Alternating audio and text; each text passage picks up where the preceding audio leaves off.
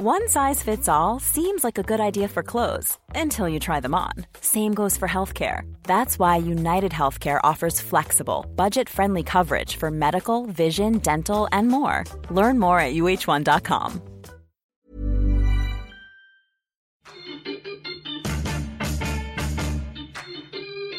Esto, el diario de los deportistas. Hola, ¿qué tal amigos? ¿Cómo están? Qué gusto saludarlos. Bienvenidos al podcast del Esto, el diario de los deportistas. Los saluda José Ángel Rueda. Estamos aquí con Karen Morán y con Miguel Ángel Mujica. ¿Cómo están? Hola, ¿qué tal amigos? Hola Angelito, hola Miguel. Estamos aquí pues, para hablar un poco de lo que pasó el fin de semana. Pues sí, hoy un fin de semana lleno de acción. Qué bueno que al fin nos acompaña Karen. Hoy Angelito tiene la batuta. El tema está rico, ¿no? Tema candente que me parece que siempre forma parte de las tertulias deportivas. Es cierto, tuvimos un fin de semana maravilloso en realidad todos los días han estado así, después del parón obligado por la pandemia, pues bueno, llegó el momento donde los deportes han acaparado toda la agenda y efectivamente hace unos días tuvimos un domingo maravilloso donde se hizo historia, es lo que tiene el deporte, que somos capaces de ver la historia cómo avanza. Muy temprano por la mañana Rafa Nadal consiguió su gran Slam número 20, empató a Roger Federer, que es considerado por muchos el mejor tenista en la historia. Posteriormente Lewis Hamilton llegó a los 91 triunfos que tiene Michael Schumacher,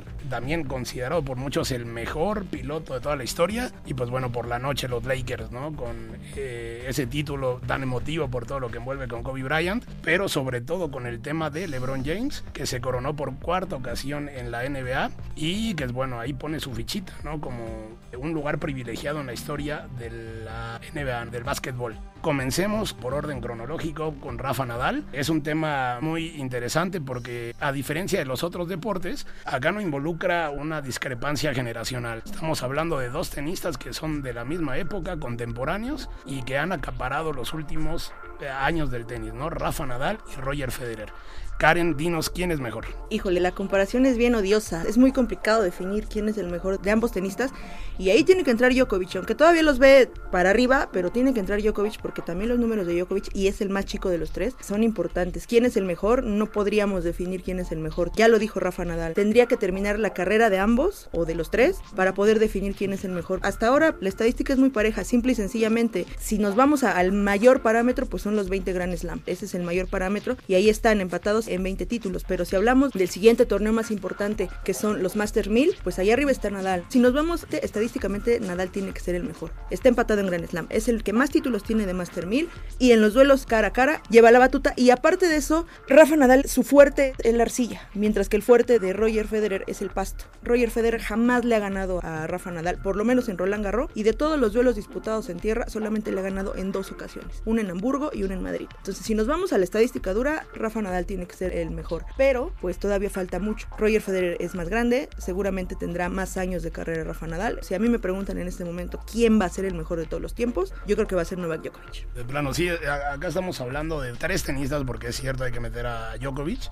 sumamente dominantes, ¿no? El tema de Nadal es el dios de la tierra batida. Muchos, inclusive, en ese afán de demeritar un poco lo hecho por Nadal, pues dicen, bueno, si le quitáramos la tierra batida, ¿qué es lo que queda? Quitar es absurdo. Yo creo que sí, por muchos momentos, eh, muchos piensan que, Federer es un tenista mucho más completo que Nadal, por el hecho de que Federer compite en cualquier superficie. Nadal también ha demostrado ser un todoterreno. Pero al final de cuentas, también hay que contar las lesiones que ha tenido Nadal. Vamos a lo hubiera otra vez. Si Nadal no se lesionara tanto las rodillas que tanto le han afectado, pues estaríamos hablando de un tipo fuera de serie, por encima incluso del mismo reloj suizo de Federer. Sería impresionante lo de Nadal. Yo comparto eh, muchas opiniones con Karen. Lo único que sí no me gustó fue lo de Djokovic. Djokovic pues es un tipo con menos personalidad que los otros dos, que es un tenista fantástico, eso no hay duda, pero creo que la sombra de Nadal y de Federer toda su carrera le va a pesar. Y es muy triste porque eso le termina pasando no solamente en el tenis, sino en todos los deportes. Ya te lo digo con todo el dolor porque todo el mundo sabe que yo soy muy aficionada a Rafael Nadal, pero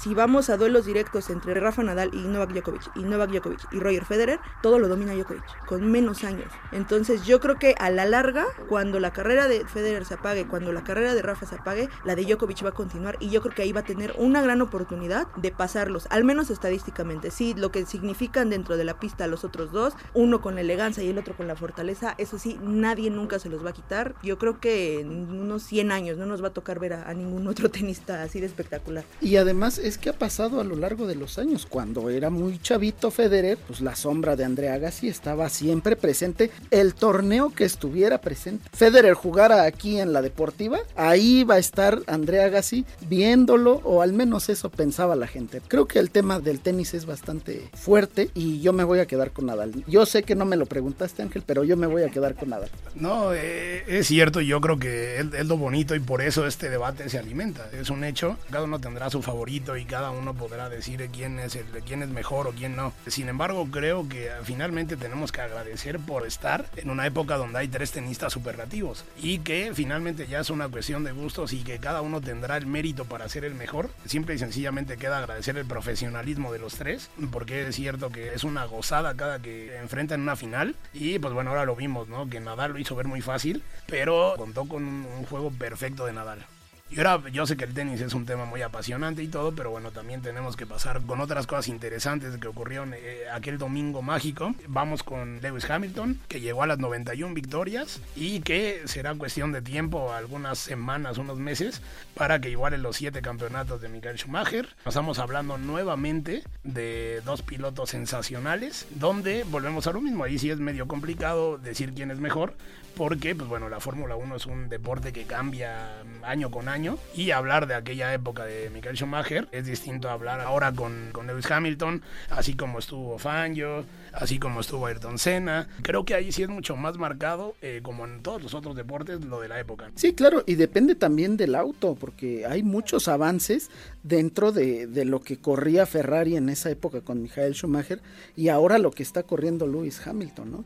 Además, en el tema del automovilismo, siento que sí se puede marcar como una época distinta, porque no es lo mismo el tema de Senna con el tema de Schumacher, con el tema ahora de Hamilton. Pues no, no es el mismo, porque incluso la construcción de los motores, la competitividad, o sea, hace cuántos años volteamos y vemos solamente a Mercedes y a Mercedes y a Mercedes y a Mercedes y ninguna escudería ha dado con un motor que pueda competirle a Mercedes. En ese aspecto, yo sí le doy crédito al alemán, me parece que sí suena a comentario de viejitos, pero yo creo que en sus tiempos las cosas eran distintas y en sus tiempos era muchísimo más difícil mantener una hegemonía que ahora. Ahora competirle a Mercedes es prácticamente imposible hasta este campeonato. Quién sabe qué pasa en los siguientes. No, y ahí también es muy curioso, ¿no? La manera en la que se interpreta el automovilismo. Porque, bueno, más allá de que Michael Schumacher ganó una infinidad y, bueno, ya de, después de lo que le ocurrió, el lamentable accidente y todo, creo que muchísimas personas todavía mantienen como gran, gran ídolo del automovilismo a Ayrton Senna, por encima de Schumacher, por encima de Hamilton, y que en el momento que muere trágicamente también como que se levanta un mito. Y eso es lo bonito también del deporte. Incluso pasa en la música también, cuando fallece lamentablemente uno de esos artistas, es el que se recuerda más. Yo los invitaría a ustedes a checar en los directorios telefónicos de Brasil cuántos hombres se llaman Ayrton, y es gracias a él.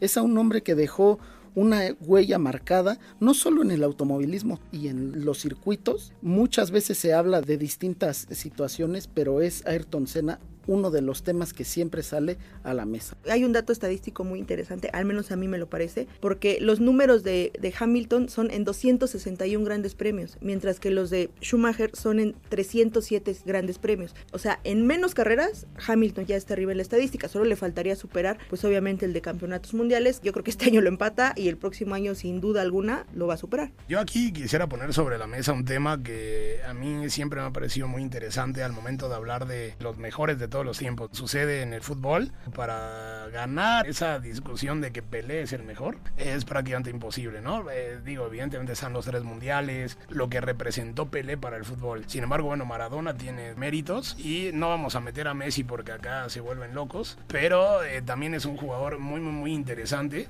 y que para muchos es el mejor de la historia, ¿no? Y ahí es donde surge toda esa discusión. ¿No será que estas discusiones están muy dominadas por el tema nostálgico? Me parece que para que un deportista deportista se mitifique, tiene que pasar el tiempo. Yo creo que todo eso que estamos viviendo ahorita, de ver a Messi, a Cristiano, a LeBron James, que ahorita vamos a pasar con él, a Lewis Hamilton, a Nadal, a Federer, a Djokovic, en el fútbol americano. Antes era imposible ganar una discusión de si Montana era mejor que Brady. Cuando Brady de repente llegó y hasta que no ganó el sexto anillo, se acabó todo. Sin embargo, sí está muy marcado por esa nostalgia que da y que dices como que todo eso de que todo tiempo pasado fue mejor. Y yo creo que en unos 10 años, 15 años, 20 años, cuando ya no tengamos esta época, vamos a medir en su justa dimensión lo que hemos vivido, ¿no?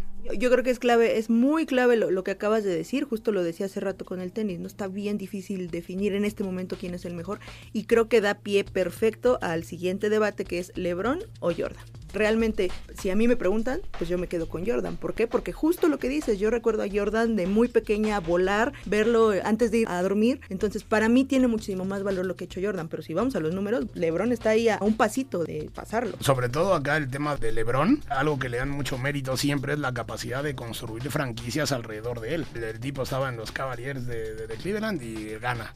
De repente se va al Miami Heat y gana dos títulos. Ahora en los Lakers y los hace ganar. Creo que ese es un mérito cuando, bueno, con Jordan, pues bueno, evidentemente formó una de las dinastías más grandes en la historia del deporte. Precisamente es bien complicado porque antes de Jordan nadie había hecho lo de Jordan, ¿no? Entonces Jordan como que inaugura y pone el parámetro muy muy alto. Entonces ahora cualquier basquetbolista que quiera igualarlo, digo, Kobe se quedó muy cerca, tuvo cinco títulos, una figura impresionante y, y también poco a poco le hemos ido dando el valor, ¿no? Pero con LeBron James, ¿qué va a pasar? ¿Le falta carisma tal vez? ¿O le falta ganar más? ¿O aunque gane más, jamás podrá llegar al, nivel de Jordan. Eh, los grandes amantes del básquetbol, el pero que le ponen a LeBron es que él no cargó tanto al equipo como lo hizo Jordan en su época. Y el mismo Kobe, que Kobe tenía de pareja a Shaquille O'Neal y de Jordan, pues sí tenía Pippen. Pero LeBron James está lleno de, superestrellas. Anthony Davis es un jugador de élite. De por sí es titular en los Lakers, pero las miradas se iría con Anthony Davis. Cuando estaba en los Pelícanos, pues era lógico él era la estrella y se cambia a los Lakers para ser campeón, no quiere otra cosa, ¿no? Sin que Pippen fuera la gran estrella que todos esperaban, Jordan se carga el equipo al hombro y como dice Karen, voló y llevó al básquetbol a todas las pantallas del mundo, algo que LeBron James tiene su talento, tiene su carisma, tiene sus cuatro títulos, Jordan tiene seis, le faltan todavía, pero ese es el granito que también con Miami, pues también tenía Dwayne Wade y en los Cavaliers tenía también un gran equipo, ¿no? Algo que Jordan, pues desde un principio no lo tuvo. Como dices tú, él construyó su dinastía. Al ser Jordan el parámetro, pues no hay algo que lo pueda superar o que pueda ser mejor en este momento, porque el parámetro es él. Y hay que tener en cuenta que fue muchísimo más allá de la cancha. Toda la marca que existe alrededor de Michael Jordan es impresionante y que a la fecha se comercializa y que a la fecha, por ejemplo, incluso equipos de fútbol comercializan con la marca de Michael Jordan. Entonces, lo que tiene Michael Jordan me parece que es una de las figuras que nunca, nunca va a ser superada en el deporte. O sea, no en la NBA, en el deporte. En el fútbol es algo así como Pelé, que Maradona con todo lo que logró, todavía queda la duda, ¿no? De que quién era mejor. Pues bueno, creo que sí, Pelé será unánime con esos tres mundiales. En el tema rápido de fútbol americano, que creo que también amerita el tema, todos estamos de acuerdo de que Tom Brady ya escapó la discusión, ¿no? O tú, Miguel Ángel Mujica, como, como buen aficionado de los 49ers, defiendes todavía a Montana. Bueno, es que defender a Montana es tener muchas armas. Simplemente todo lo que ganó, la forma en que jugaba. Digo, yo no tengo nada en contra de, Brady. Muchos peros se pondrán por el tema tanto del coach como de la forma de defender, los famosos videos, los balones, etcétera, etcétera. Todo eso solamente alimenta el odio deportivo que se le tiene a una franquicia pues que prácticamente no ganaba nada como los Patriotas de Nueva Inglaterra, pero igual sucedió con San Francisco cuando salió, cuando llegó Montana, igual pasó con los Steelers con Bracho, igual pasó con Dallas con Roger Staubach. Entonces, pues son franquicias que se han ido armando y ahorita simplemente creo que Montana por pasión y por amor a los colores de San Francisco le daba un poquito más de lo que Brady le dio a los Patriotas, no en títulos, sino en calidad de pases, en calidad de persona, por el tema de los balones, el tema que tantas discusiones ha dado Tom Brady. No, voy a iniciar contigo, pero seis anillos de Super Bowl es muy complicado de, debatir. Inclusive hay muchos que ponen en la discusión a Peyton Manning, ¿no? Por lo que generaba. Hay que ponerlo en la mesa de que nosotros medimos y en realidad la gente mide por el tema de los títulos y, y qué es lo cuantitativo Sin embargo, creo que este es un tema también muy cualitativo en, lo que daban dentro del campo. Y hay muchísimos jugadores, el propio Aaron Rodgers, es impresionante lo que juega. Peyton Manning con el liderazgo. Hay muchísimos futbolistas, jugadores, deportistas que en realidad, pese a que no ganen tanto, pues bueno, lo que generan, las sensaciones que generan es lo que vale y es lo que yo creo que se le queda al aficionado. Lo mismo que pasa con Brady y que a lo mejor no le pasó del todo a Manning, porque Manning sí ganó, pero ganó uno. Brady le dominó, ganó la que podía ser su época. Sí, finalmente en muchos casos son deportes en conjunto, que es muy complicado medir individualmente. Podría ocurrir el único deporte que pues, se me viene a la mente ahorita, pues bueno, es obviamente el tenis, el golf, donde depende única y exclusivamente del talento del deportista para poder hacer lo que hacen. Y, pues bueno, me parece que nos podríamos seguir horas hablando, así como en, la, en las charlas, en los cafés, en los restaurantes, la gente habla y habla y habla de este tema, pero pues bueno, por el momento ya habrá que terminar la, discusión, el debate. Se despide de ustedes José Ángel Rueda. Eh, no se pierdan, por favor, los podcasts de la OEM, en especial el de Aderezo, donde, pues bueno, para los amantes del buen comer podrán encontrar entrevistas, recetas, recomendaciones para irse ahí, echar un buen taquito, algo, lo que ustedes quieran no se pierdan el podcast de Aderezo. Y también invitarlos a que nos escuchen y se suscriban en las distintas plataformas como Spotify, Apple Podcast, Google Podcast, Deezer y Acast. También escríbanos en podcast.om.com.mx y síganos en Twitter en arroba podcastom. Muchas gracias por escucharnos y recuerden, en 20 años Djokovic va a ser el mejor tenista de la historia. ¡Pum! Que estén muy bien. Esta es una producción de la Organización Editorial Mexicana.